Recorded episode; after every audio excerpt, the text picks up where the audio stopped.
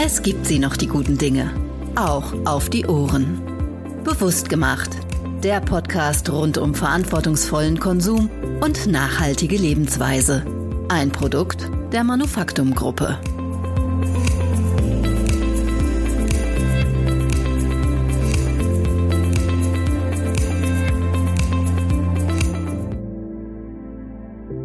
Schön, dass Sie reinhören. Mein Name ist Theresa Jaltschen und heute sprechen wir über das Thema Materialinnovation.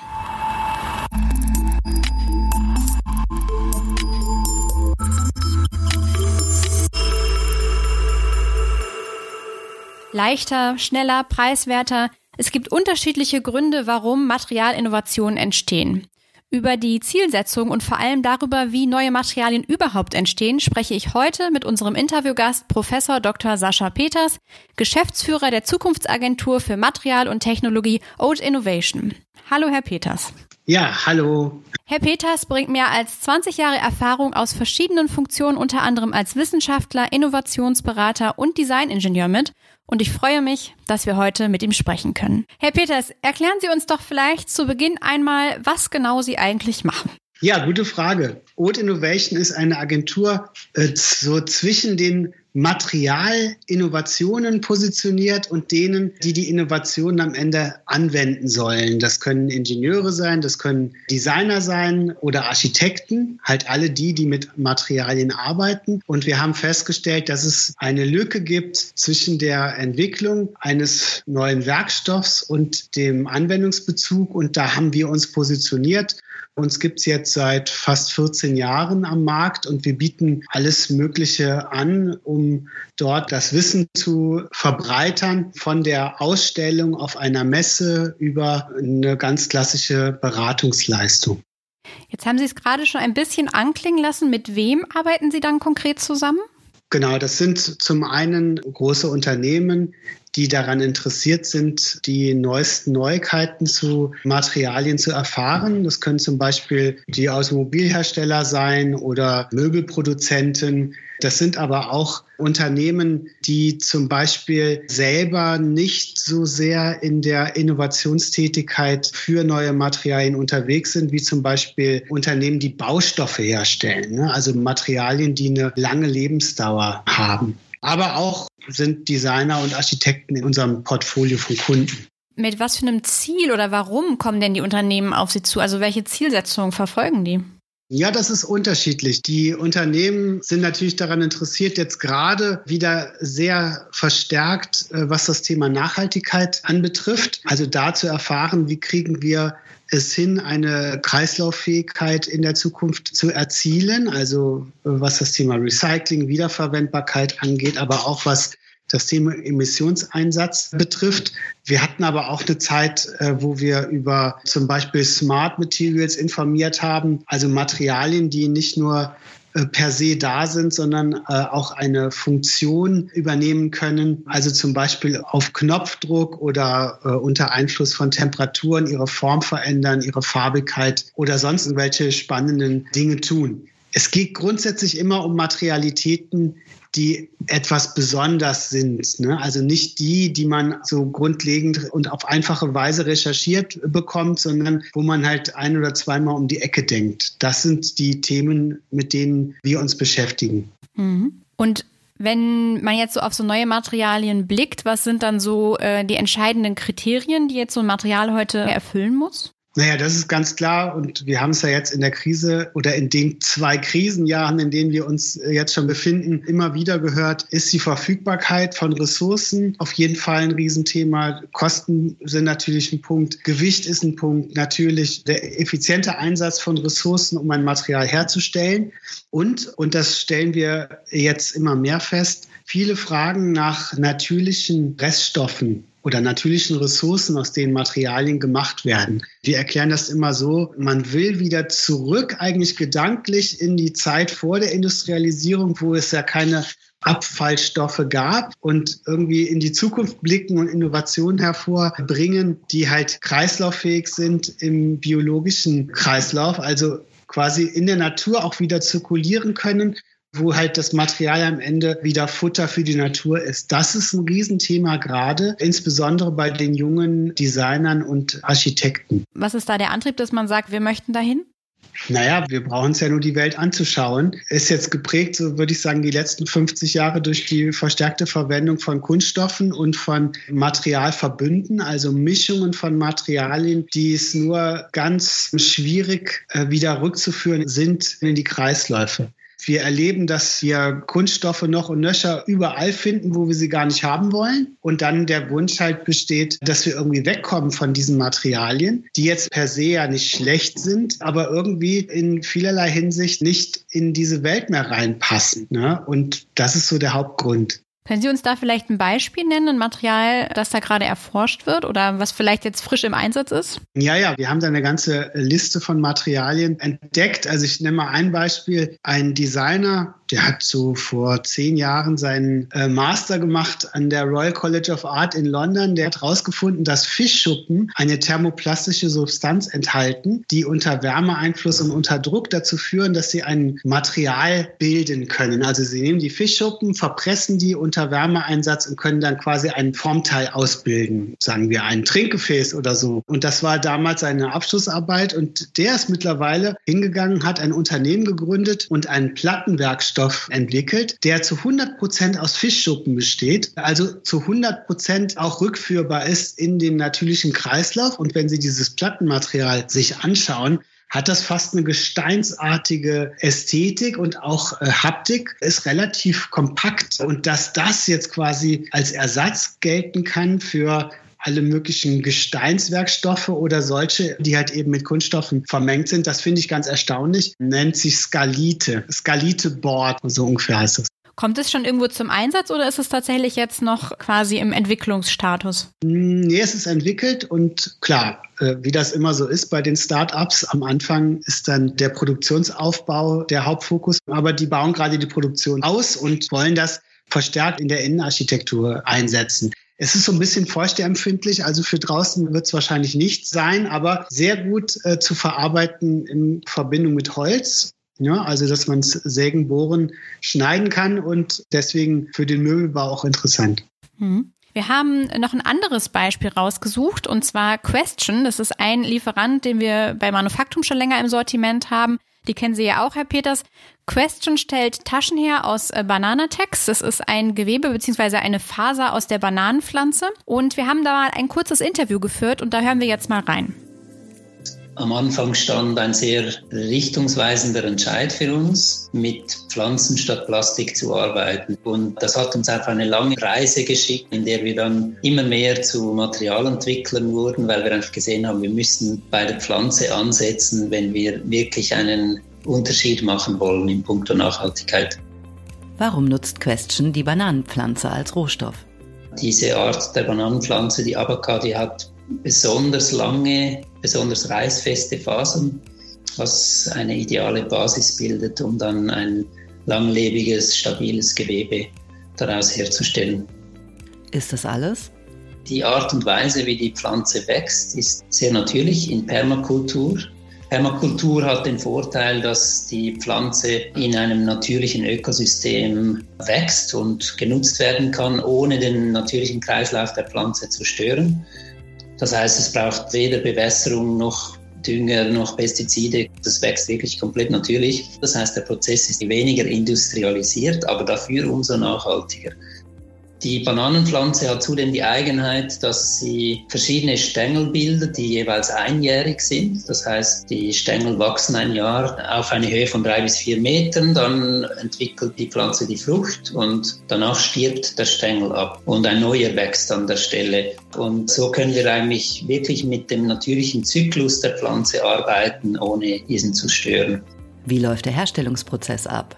Da steckt viel Handwerk drin, viel Know-how, das über Jahrhunderte gewachsen ist, wie die Fasern eigentlich extrahiert werden können.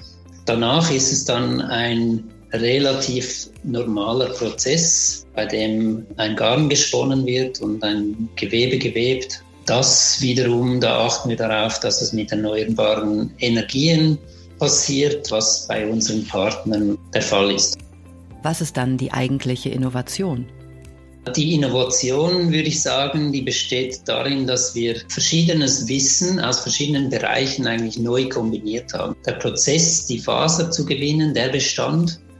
Das Weben und Spinnen ist an sich auch nichts Neues, aber diese Faser so zu spinnen und zu weben und dann äh, mit unserem Naturwachs, was ebenfalls eine, eine eigene Entwicklung ist, dann zu beschichten und es wasserdicht zu machen, das ist eigentlich die, das, was letztlich die Innovation hervorgebracht hat.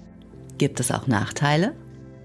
Durch den Prozess, der eigentlich vor allem in der Anfangsphase nicht industriell ist, hat man einen höheren Rohstoffpreis letztlich, also einen höheren Faserpreis, der einen relativ hohen Textilpreis dann zur Folge hat. Ich glaube, das ist letztlich der Preis der Nachhaltigkeit. Warum das?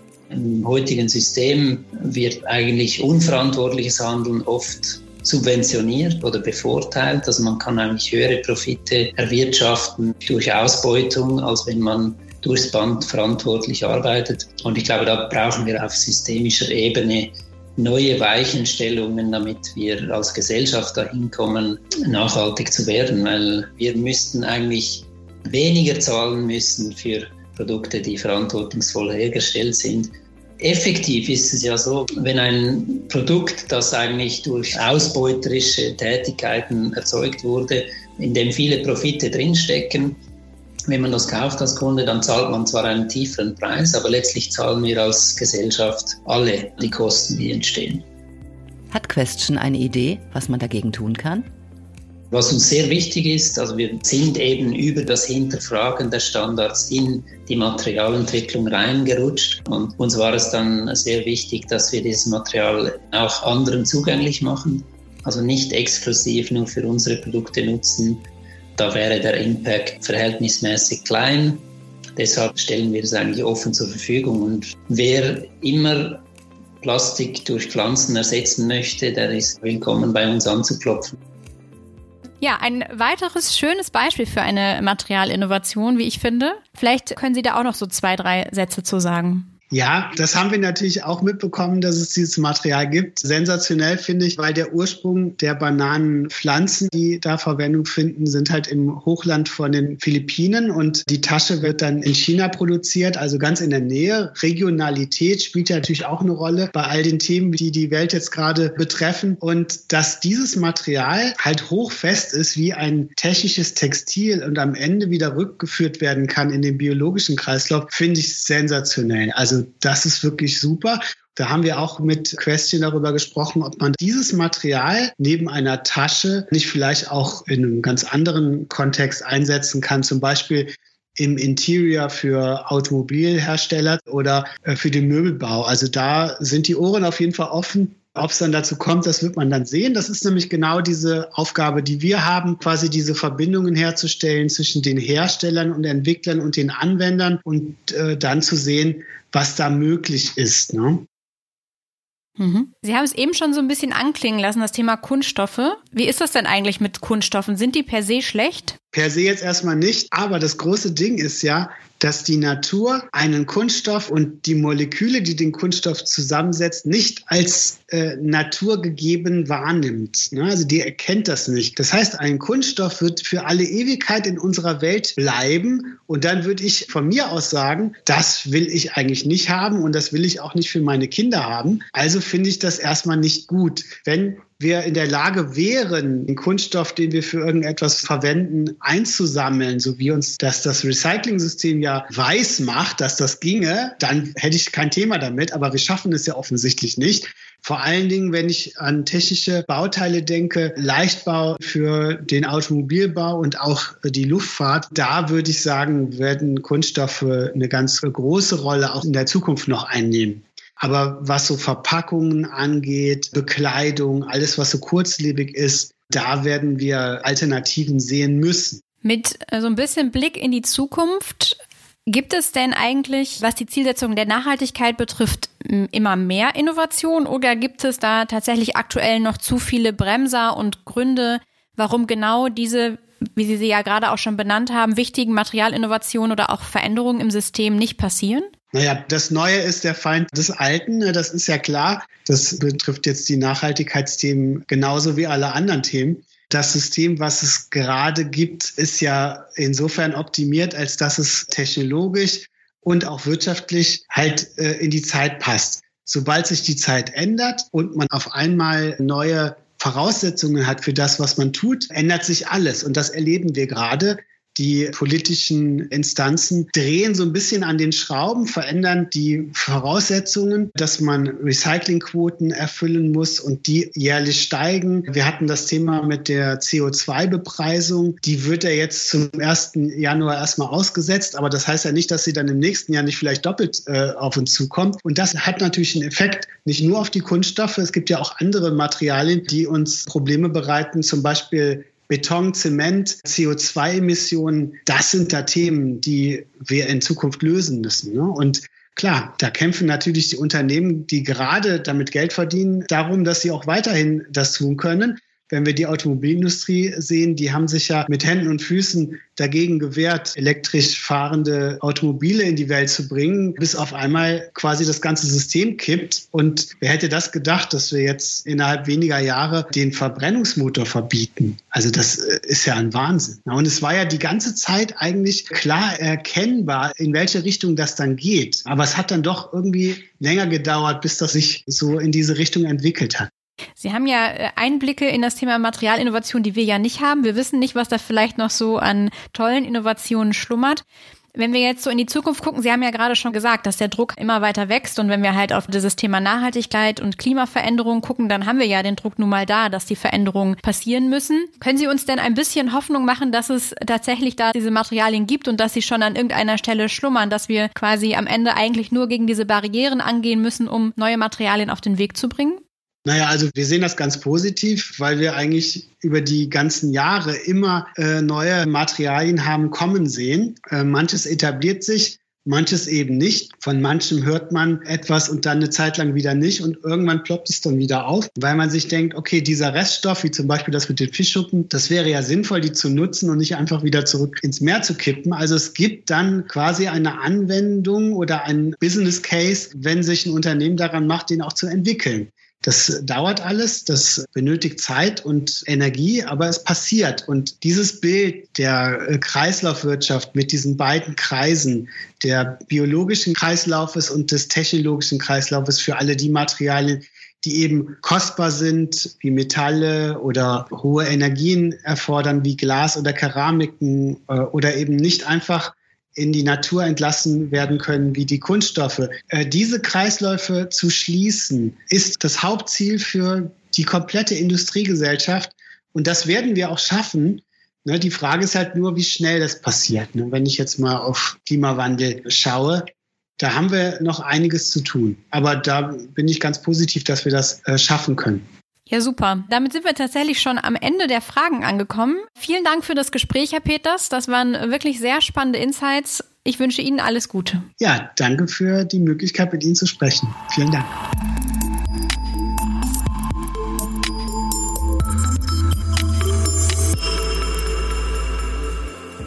Das war unser Podcast für heute. Wir freuen uns, wenn Sie auch in 14 Tagen wieder reinhören. Dann sprechen wir über Innovation im Bereich der Herstellungsverfahren. Leben Sie, liebe Hörerinnen und Hörer, bitte weiterhin bewusst.